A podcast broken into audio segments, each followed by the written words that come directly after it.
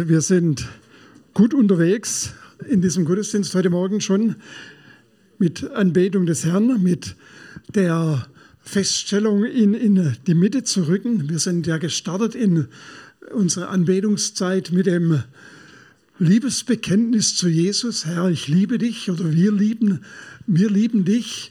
Und so ein Liebesbekenntnis ist ja auf der einen Seite eine sehr emotionale Sache, aber wir wissen natürlich auch, das kann man auch so schnell daher sagen, ohne dass das Herz dahinter steht.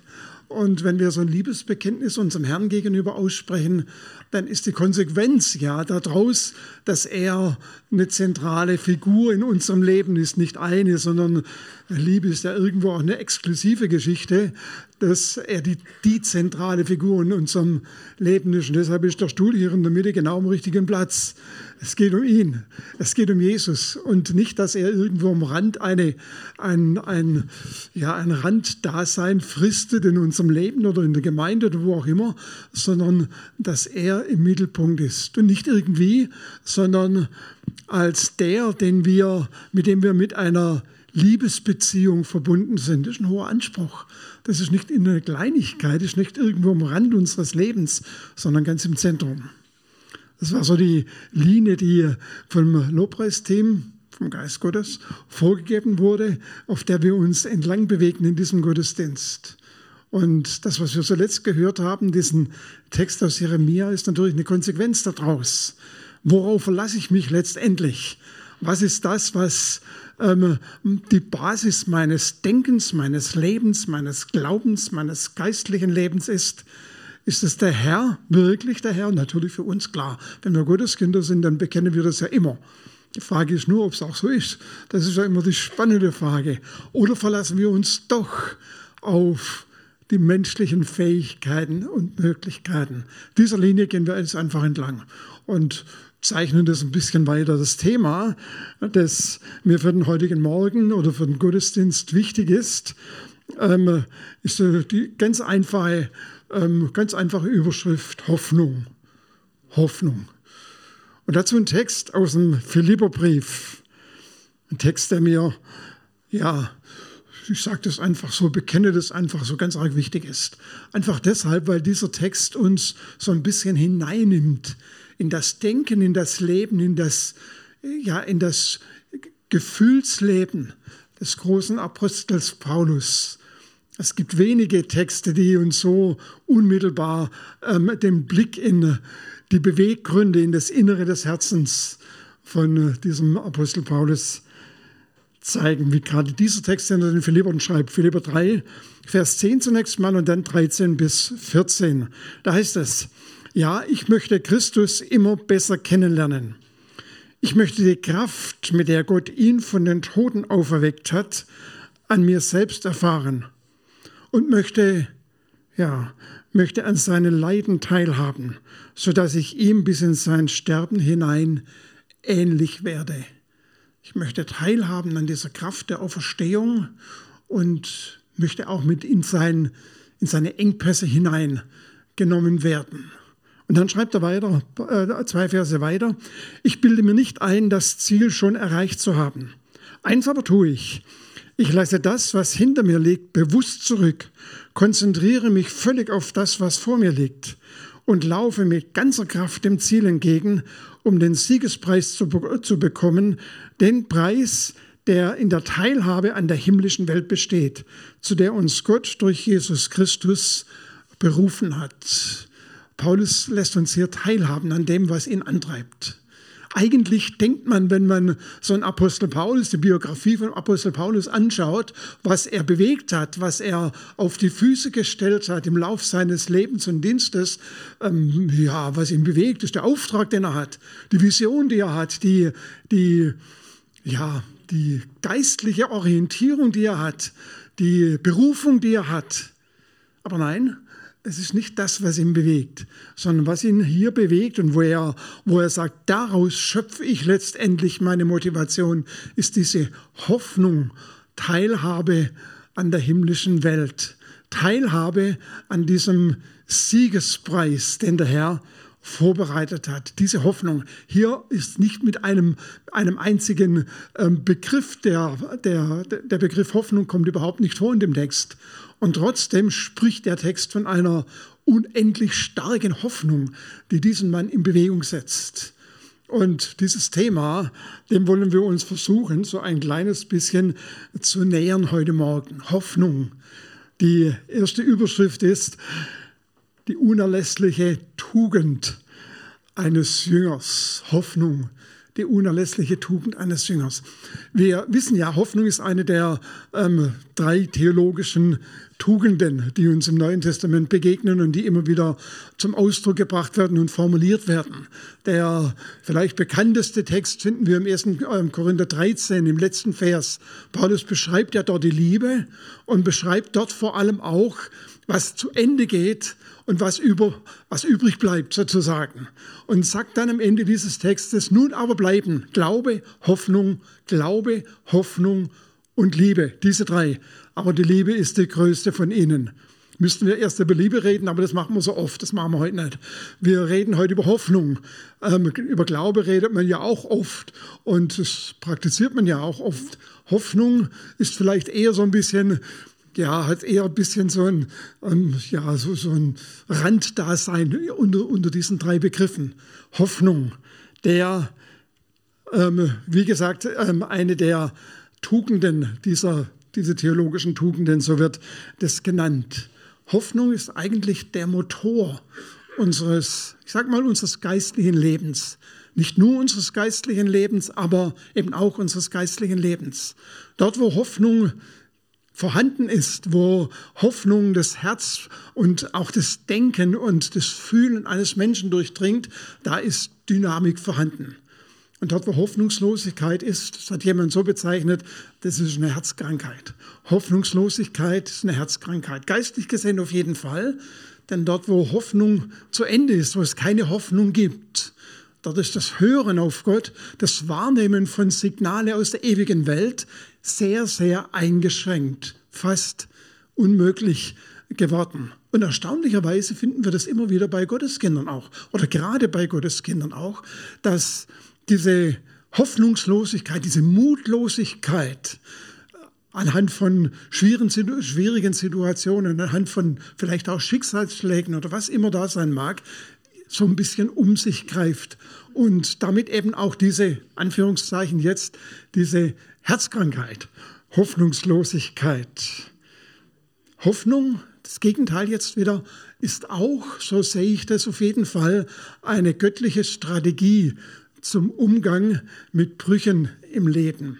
Es gibt niemand, der ähm, durch sein, oder fast niemand, der durch sein ganzes Leben hindurchkommt, ohne dass irgendwelche Brüche passieren, ohne dass irgendwelche Einschnitte passieren, die Hoffnung zunichte macht, die Perspektiven zunichte macht, wo man sich neu orientieren muss, auch bedingt durch ganz unterschiedliche Situationen. Solche Brüche sind, ich möchte fast sagen, normal.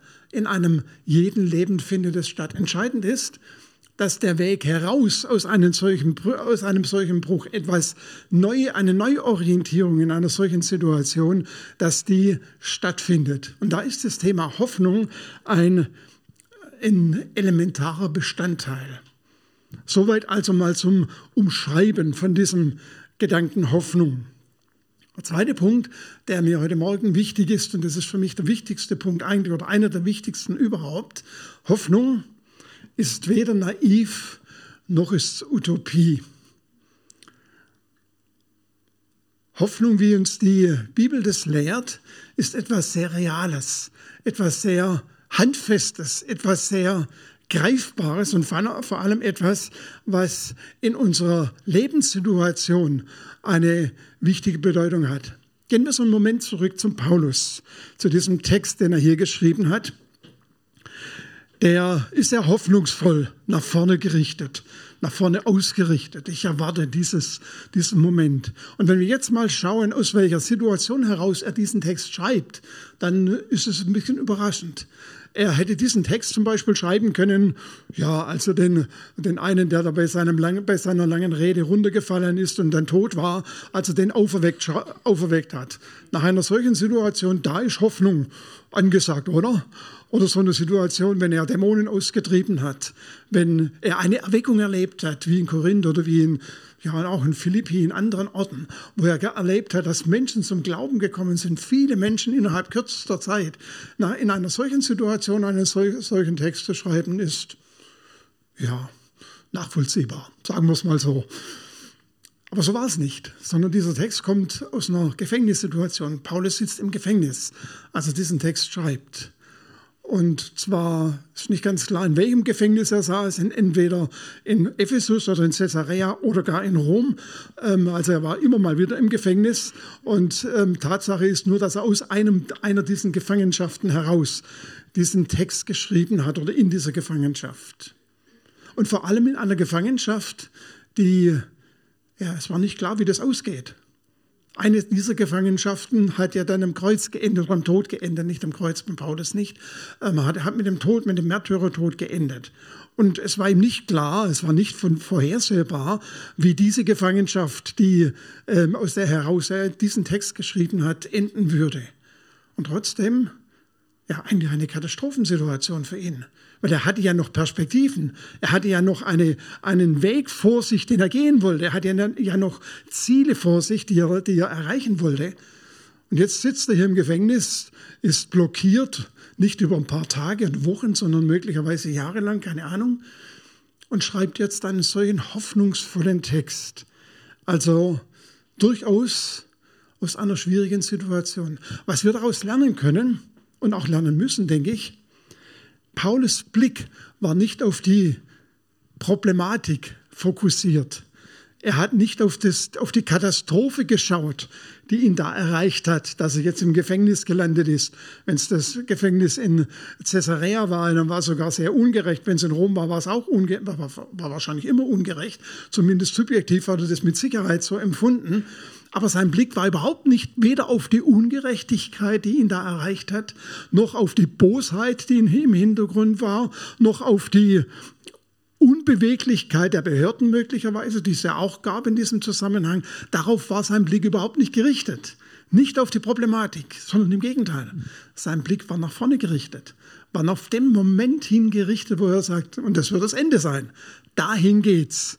Nicht die Katastrophe, nicht das Problem, nicht die Schwierigkeit, nicht der Bruch, um wieder dahin zu kommen, ist das Ende der Situation. Nein, das alles ist nur eine Durchgangsstation. Die Hoffnung sagt mir, zeigt mir und die bleibt erhalten in, bei ihm in der Situation. Danach geht es weiter und geht es wie auch immer, aber danach kommt die Perspektive, die eigentlich für mein Leben wichtig ist. Wie kann Paulus sowas machen? Denn in der Realität erleben wir es ja schon häufig ein bisschen anders. Wenn wir in einer solchen Krisensituation sind, egal ob persönlich oder wie auch immer, da sind wir sehr fokussiert auf das, was da schiefgelaufen ist, auf die Not, auf das Problem, auf die, auf die Schwierigkeit. Paulus hat eine Überzeugung, jetzt kommen wir wieder zu diesem, zu diesem Stuhl und zu diesem Text vom Jeremia vorhin. Paulus hat die Überzeugung, dass er einem Vater dient, der das Sagen hat, der das letzte Wort spricht. Und diesem Vater vertraut er bedingungslos. Ich denke, das ist das ganze Geheimnis. Mehr gibt es nicht, ein Geheimnis.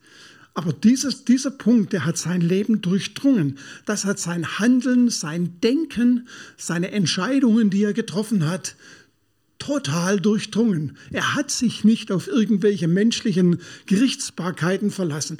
Natürlich, ähm, das wäre falsch zu sagen, das braucht man alles nicht, das kann man alles zur Seite schieben. Nein, so ist nicht. Er hat alle Möglichkeiten genutzt, die es gab. Aber seine Hoffnung war nicht auf diesen menschlichen Möglichkeiten gegründet, sondern auf der Tatsache, dass er einem Vater dient, der am Schluss das letzte Wort spricht. Und diese Überzeugung ist die Grundlage für eine Hoffnung, wie wir sie hier bei Paulus finden. Die Perspektive, die er, die er hat und die ihn getrieben hat, war Teilnahme an der himmlischen Welt und Erlangen dieses Siegespreises. Jetzt können wir natürlich sagen, der Gedanke kommt uns an der Stelle natürlich sofort. Ähm, ja gut, okay, ähm, Teilnahme an der himmlischen Welt, ist, die Hoffnung haben wir ja alle auch. Irgendwann mal, wenn wir den letzten Atemzug getan haben, dann geht es in die Ewigkeit und dann ist alles okay. Damit ist dann alles erledigt. Stimmt zwar auf der einen Seite, aber auf der anderen Seite hilft uns das dann sehr wenig in unserem normalen alltäglichen Leben.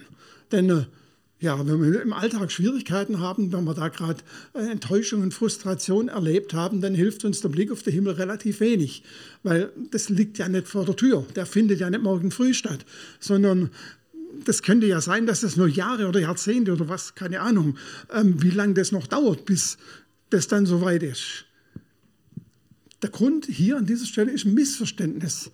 Diese Teilnahme an der himmlischen Welt ist nicht ein ähm, Synonym für den Himmel, sondern diese Teilnahme an der himmlischen Welt bedeutet nichts anderes als, ich bin Teil der göttlichen Familie. Und das beginnt nicht dann, wenn ich den letzten Atemzug gemacht habe, sondern das beginnt in dem Augenblick, wo ich Gottes Kind geworden bin.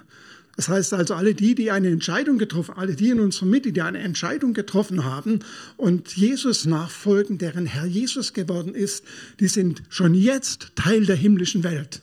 Nicht erst dann, sondern schon jetzt. Und jetzt merken wir plötzlich, ja, dann ist das schon eine Grundlage, eine Basis, eine, eine hoffnungsvolle Basis für ja, Grundlage für meine Hoffnung. Hoffnungsvolle Basis, na, das ist doppelt moppelt. Immerhin so in diese Richtung geht es. Und ich denke, das ist wichtig für uns, dass wir das wahrnehmen. Wir sind Teil der himmlischen Welt oder unser Leben gehört zur himmlischen Welt und damit auch der Zugang zu den Kräften der himmlischen Welt und zu den Möglichkeiten der himmlischen Welt und der Zugang vor allem zu dem, der das letzte Wort spricht, nämlich zu unserem Vater im Himmel. Er ist es, der das letzte Wort spricht. Und das gilt jetzt, ähm, das können wir jetzt bei Paulus lernen. Er weiß, dass der ja, Felix oder Festus oder wie immer die, die, die Leute geheißen haben, mit denen er sich da auseinandergesetzt hat in äh, Caesarea, in seiner Gefangenschaft in Caesarea oder später dann mit dem Haus des Kaisers in Rom, ähm, dass die alle nicht das letzte Wort sprechen sondern maximal das vorletzte Wort, sondern dass auch über seinem Leben, über seine Situation sein Vater, dem er vertraut, das letzte Wort zu sprechen hat. Die Hoffnung rechnet mit dem Handeln Gottes. Das ist ein lapidarer Satz eigentlich. Aber das ist der Punkt, der für unsere Hoffnung elementar wichtig ist. Schaut nochmal, erinnert euch an den Text aus dem Jeremia, den unser Bruder vorhin vorgelesen hat. Glücklich ist der Mensch, der sich auf den Herrn verlässt und der nicht Fleisch für seinen Arm hält, der sich nicht auf die menschlichen Möglichkeiten verlässt. Das heißt nicht, dass die menschlichen Möglichkeiten Unsinn sind, er hat es ja vorhin schon deutlich gesagt, sondern das heißt, dass es nicht taugt, dass die menschlichen Möglichkeiten nicht taugen als Grundlage für die Hoffnung, von der hier die Rede ist, sondern als Grundlage für die Hoffnung taugt die Überzeugung, das letzte Wort spricht, mein Herr, Gott handelt. Wenn wir nochmal zu Paulus zurückgehen, ähm, ist eine sehr eindrückliche, eine eindrückliche Aussage. Ich rechne mit der Kraft, die Gott zu, an, an den Tag gelegt hat, als er Jesus von den Toten auferweckt hat. Tatsächlich ist so, Jesus hat ja, unser Herr hat ja in dem Moment, als er seinen Dienst begonnen hat, ähm, Markus 1, 15 können wir das nachlesen, die Aussage getätigt, das Reich Gottes ist nahe herbeigekommen und damit auch die Kräfte des Himmels, die anfangen sich zu offenbaren. Und dann kommt sein Leben, sein, sein dreijähriger Dienst, wo er diese Kräfte des Himmels ja an vielen Stellen deutlich gemacht hat, wie, die, wie sich die offenbaren. Dann kommt sein Tod am Kreuz und dann kommt der Ostermorgen. Dann kommt die Auferstehung. Dann kommt der Moment, von der Paulus hier redet. Die Auferstehung ist tatsächlich der Moment, wo sich die Kraft Gottes in dieser Schöpfung, in dieser, in dieser Welt so geoffenbart hat wie sonst noch niemals zuvor. Ein Toter, der zuvor keine Diskussion am Kreuz geendet hat, den letzten Atemzug getan hat. steht drei Tage danach oder am dritten Tag wieder auf und ist nicht nur, nicht nur gerade so lebendig, sondern ist fit und munter, das ist alles geklärt.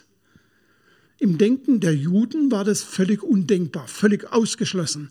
Dass es eine Auferstehung gibt, die Diskussion gab es ja, aber die gibt es am Ende der Tage und die gibt es nur für alle zusammen.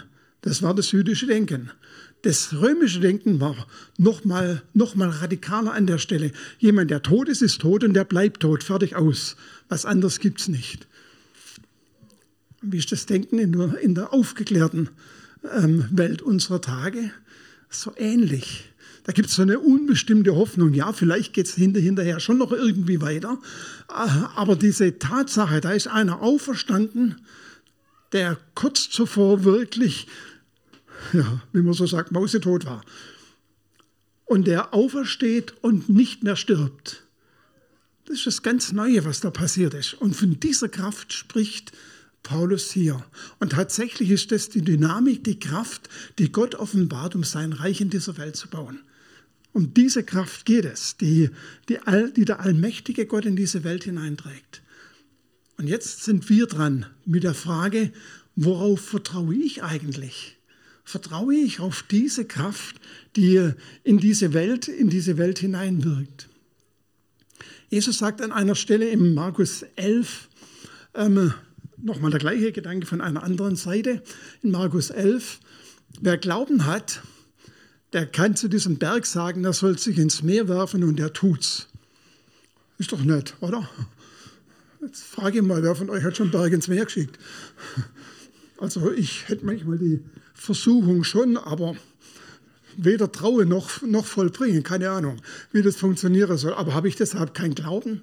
Also das würde ich mir nicht so ohne weiter sagen lassen, dass ich keinen Glauben habe. Und trotzdem, irgendwie ist da ein Spannungsfeld, irgendwas passt da nicht zusammen. Da gibt es irgendwelche Konflikte, wenn man darüber nachdenkt. Tatsächlich ist so, dass Jesus zum Ausdruck bringt, hört mal, wenn ihr mit mir rechnet, mit dem allmächtigen Herrn rechnet, Jesus als der allmächtige Herr, mit dem Herrn aller Herren rechnet, dann wird die Wirklichkeit ein andere, eine, eine andere Form, eine andere Gestalt bekommen. Oder umgekehrt gesagt, dann werdet ihr einen anderen Blick auf die Wirklichkeit bekommen, einen völlig anderen Blick. Denn die Wirklichkeit sagt, der Berg ist nicht versetzbar. Hinter unserem Haus steht die Acha in Reutlingen und die steht da. Die steht länger, wie wir leben werden, mit Sicherheit, mit großer Sicherheit.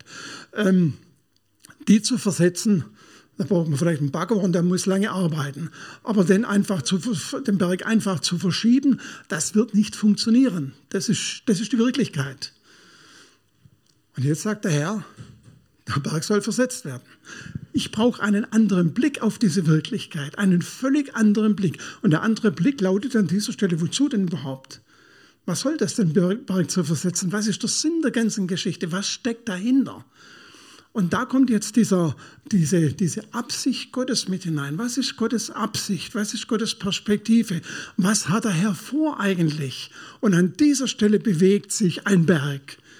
Und das gilt für jede Konfliktsituation, für jedes Spannungsfeld, für jede Unmöglichkeit, die uns im Lauf unseres Lebens begegnet. Schaut mal, so der, der große Horizont, der weltweite Horizont.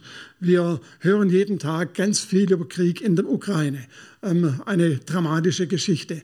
Wir hören jeden Tag oder jeden zweiten Tag ganz viel über Umweltkatastrophen und was damit zusammenhängt. Wir hören und so weiter. Die Katastrophenmeldungen, die können wir ja jetzt könnten wir aneinander reihen.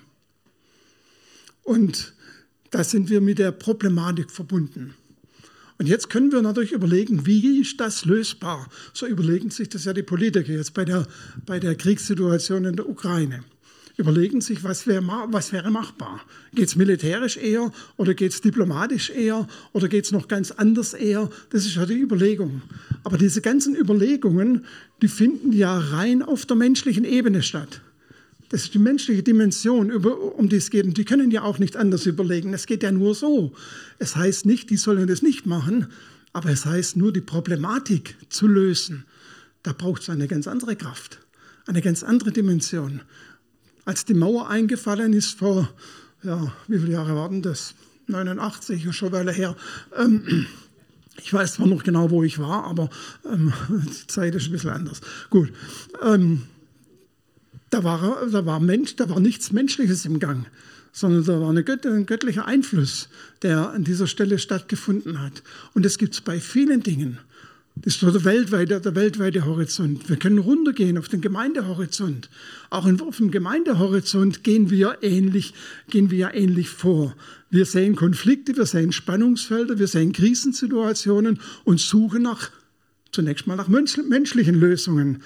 Das, so sind wir gestrickt, das tun wir. Und der Herr sagt, nee, nee, menschliche Lösungen, die taugen an der Stelle nicht, die funktionieren nicht. Wir können gute Ratschläge geben, wir können weise Ideen weitergeben, wir können gute Strategien entwickeln, das können wir alles machen. Aber der Herr sagt, nee, das ist meine Gemeinde, ich baue meine Gemeinde. Und dieser, dieser Aspekt bedeutet, es ist die Kraft Gottes, die diese Spannungsfelder löst. Es ist der Herr, der diese Spannungsfelder löst. Wir können noch mal eine Stufe tiefer gehen. Wir können in unsere private Situation hineingehen. Schaut in die Ehesituation, die Verheirateten natürlich, in die Ehesituation hinein. Da gibt es auch Spannungsfelder hin und wieder mal, oder? Also wir haben so in fast zwei Jahren haben wir unser 50-jähriges äh, Ehejubiläum. Also da ähm, ja, danke, das ist gut, ich sage es meiner Frau. Die freut sich. Ähm, aber da kann, man, da kann man ein Lied singen von, jetzt in der Zwischenzeit 48 Jahre Ehe, da kann man schon ein Lied singen von Spannungsfelder. Solche, die ganz menschlich ähm, ähm, ähm, verwurzelt sind, die also in unserer beider Persönlichkeit liegen, mehr bei ihr als bei mir, klar. Ähm, sie wird umgekehrt sagen, das ist ja auch klar aber viele sind ja auch äh, von außen hineingetragen. Spannungsfelder, die, für die wir gar nichts können. Das sind die meisten sogar, die Dienst, dienstbezogen als äh, im, in einem pastoralen Dasein. Da gibt es ganz viele Spannungsfelder, die man nicht selber produziert hat, aber die trotzdem plötzlich hineinschwappen in, in den Ehealltag. Dort. Und da ist man mit menschlichen Möglichkeiten sehr schnell am Ende. Und das ist auch gut so. Und der Herr lässt es auch zu, dass man da am Ende ist. Die Hoffnung, dass es eine Perspektive gibt, wo es weitergeht, liegt darin, dass ich vertraue, dass der Herr mit seiner übernatürlichen Kraft, mit dieser Kraft der Auferstehung eingreift. Wir können es in unsere persönliche Lebenssituation hinein sagen. Die Hoffnung beruht nicht darauf, dass ich es hinkriege. Unser jüngster Enkel, der ist jetzt gerade sechs Jahre alt, das ist ein das ist ein Fan von Bob dem Baumeister. Und Bob der Baumeister, ähm, die Geschichte habe ich jetzt natürlich auch mitgekriegt, der erzählt mir das ja immer. Ähm, und da guckt man miteinander den Bob den Baumeister an. Und da wird immer eine Katastrophe gezeigt oder ein Problem gezeigt. Und dann kommt eine, eine Sequenz, eine kurze Sequenz. Die heißt, schaffen wir das? Und die Antwort ist, wir schaffen das. Und dann geht's los. Dann kommt Bob, der Baumeister, und der regelt es. In irgendeiner, war das beim Bob? Ja, ich glaube, das war beim Bob. Wir schaffen das. Und guck mal, auf dieser Ebene versuchen wir immer, unsere Probleme zu lösen. Versuchen wir immer, die Spannungsfelder zu lösen. Versuchen wir immer, unsere Hoffnung zu begründen. Ich schaffe das. Wir schaffen das. Also kann ich Hoffnung haben. Nein, eben nicht. Die Perspektive, die uns die Bibel hier an dieser Stelle klar zeigt, die Basis für die Hoffnung, dass es machbar ist, liegt darin, der Herr greift ein. Und wenn der Herr nicht eingreift, dann sind alle meine Bemühungen umsonst. Ich darf mich trotzdem bemühen, aber ich muss damit rechnen. Und deshalb meine Hoffnung gründet sich auf der Tatsache, dass mein Herr in der Lage ist, bereit ist und auch die das, Ansehen, das Ansinnen hat, in diese Situation einzugreifen. Immer unter der ganz großen Perspektive, der Herr ist dabei, sein Reich zu bauen. Und sein Reich wird gebaut werden, das wird niemand verhindern. Und sein Reich, das mit Jesus begonnen hat, wird sich ausbreiten über die, ja, die gesamte Welt. Wir beten das im Vater unser, dein Reich komme. Und es geht noch ein bisschen weiter. Die Bitte heißt ja auch, wie im Himmel, so auf Erden. Da ist ein Qualitätsmaßstab angegeben. So wie es im Himmel läuft, so soll es auf der Erde laufen. Das ist unsere Perspektive. Und Jesus hat uns gesagt, so sollt ihr beten. Warum sagt er uns das? Weil er weiß, dass es so kommen wird. Sein Vater ist in der Lage, unser Gott ist in der Lage, sein Reich in dieser Welt so zu verbreiten. Und darauf ruht unsere Hoffnung auf dieser Tatsache, der allmächtige Gott ist dabei, uns in unser Leben, in unser Leben einzugreifen. Das darf ich erwarten, damit darf ich rechnen, das darf ich hoffen. Und dieser allmächtige Gott, der in mein Leben eingreift, ist so groß und so mächtig, dass ihm kein Problem und kein Konflikt zu gewaltig ist.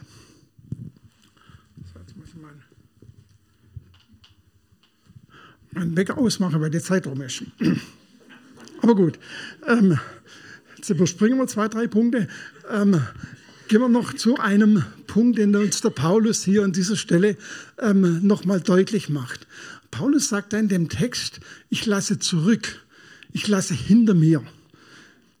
Hoffnung wird durch das, was hinter uns ist, durch die Geschichte, die wir mitbringen, natürlich an vielen Stellen, ja, wie soll man sagen, untergraben. Ich sage es mal ganz vorsichtig.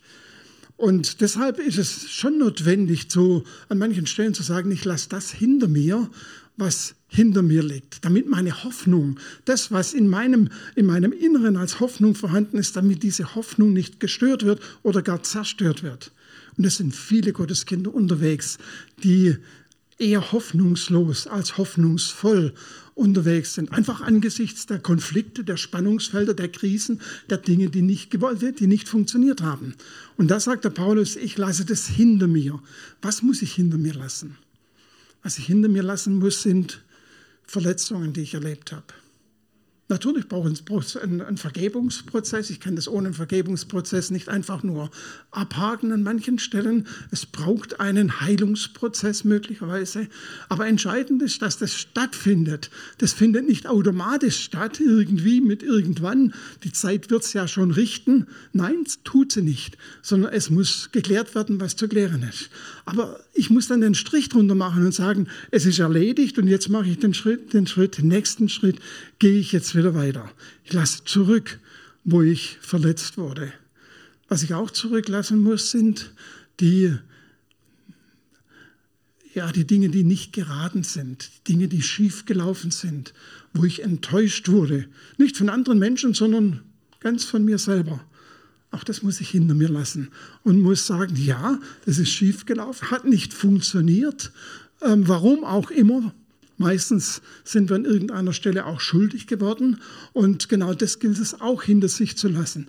Nicht einfach Schwamm drüber, sondern um Vergebung bitten und dann sagen, okay, und jetzt kommt der nächste Schritt. Aber nicht an dieser Stelle stehen bleiben. Was ich auch hinter mir lassen muss, was ganz wichtig ist, denn das Gegenteil, nicht die Misserfolge, sondern auch die Erfolge. Die Dinge, die gut gelaufen sind, ähm, da haben wir immer die Problematik, dass wir uns darauf verlassen, dass wir sagen, das habe ich toll, ja, das sagen wir ja so nicht, ähm, aber denken tun wir es schon, das habe ich toll gemacht. Das habe ich richtig gut hingekriegt. Den Konflikt habe ich gut gelöst mit meiner Frau oder was auch immer das jetzt ist. Und vielleicht machen wir es nächstes Mal wieder so. Nächstes Mal funktioniert es garantiert nicht. Einfach deshalb, weil ich diesen Erfolg nicht, hin, nicht, nicht, nicht wiederholen kann. Ich muss es zurücklassen. Ich lasse die Dinge, die mich belasten, die mich beschweren, auch die mich erfreuen, ich mache einen Strich darunter und schaue jetzt nach vorne und rechne damit, ne, ähm, dass an diesem neuen Tag, an diesem nächsten Tag, bei dieser nächsten Herausforderung, bei dieser nächsten Aufgabe, die vor mir liegt, ganz neu die Kraft Gottes wieder wirksam wird. Möglicherweise ganz anders als beim letzten Mal. Möglicherweise möglicherweise dauert es viel länger als beim letzten Mal oder geht es viel kürzer als beim letzten Mal. Aber ich brauche ein neues Gotterleben an dieser Stelle. Ich brauche eine neue Dimension des Gotterlebens. Wir haben vorhin ähm, auch in dem, in dem ähm, Impuls von, aus dem Jeremia gehört, der, das ist das Verheißungswort, der ist wie ein Baum gepflanzt an Wasserbächen der Baum holt sich immer neu diese, diese Kraft aus diesem Zufluss aus dem, aus dem Wasser. Das ist ja das Bild, das hier an dieser Stelle geprägt wird. Das ist nicht eine Sache, die, die einfach so ist wie immer, sondern der holt, braucht immer wieder neuen, einen neuen Zufluss, eine neue Quelle, einen neuen, einen neuen, ja, einfach einen neuen Zufluss. Und deshalb nützt es nichts, wenn wir auf unsere Erfolge von gestern, auf unsere Gebetserhörungen von gestern, auf das, was wir gestern erlebt haben, vertrauen, sondern wenn wir Es ist immer ganz neu und ganz frisch. Und diese Hoffnung, die uns vorwärts treibt, die dynamisch ist, die, die unser Leben freudig macht, dynamisch macht und auch hoffnungsvoll macht, das ist nicht eine alte Geschichte, sondern die findet immer wieder neu statt. Immer wieder neu. Und das ist auch unabhängig vom Alter. Das ist ja das Schöne.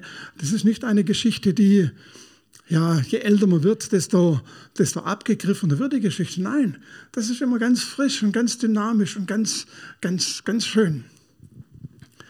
Lasst uns so einen Punkt ähm, setzen an der Stelle, wo wir damit rechnen oder uns die Frage stellen, rechne ich überhaupt damit, dass der Herr in der Konfliktsituation, in der ich gerade stecke, oder in dem Engpass, in dem ich gerade bin, dass der Herr eingreift. Vielleicht noch eine kleine Frage dazu. Habe ich auch die Geduld zu warten, bis der Herr eingreift? Das ist ein bisschen dumm in der ganzen Geschichte. Sein Zeitplan ist anders wie unserer. Jesus hat gesagt, ich komme wieder. Und es sind 2000 Jahre vergangen. Also der Zeitplan Gottes ist ein bisschen anders wie unseren Zeitplan. Ähm, von daher ist die Frage der Geduld an der Stelle schon berechtigt. Manchmal ist Gott auch schneller wie wir. Der überholt uns manchmal auch.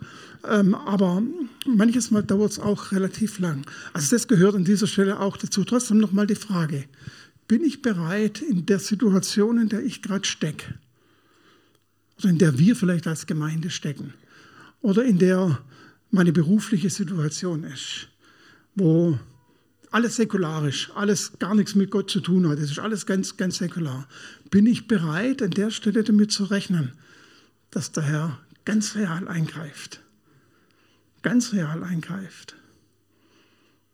Vielleicht nicht nach meinem, meinen Wünschen und Vorstellungen, aber dass er eingreift und die Situation ändert.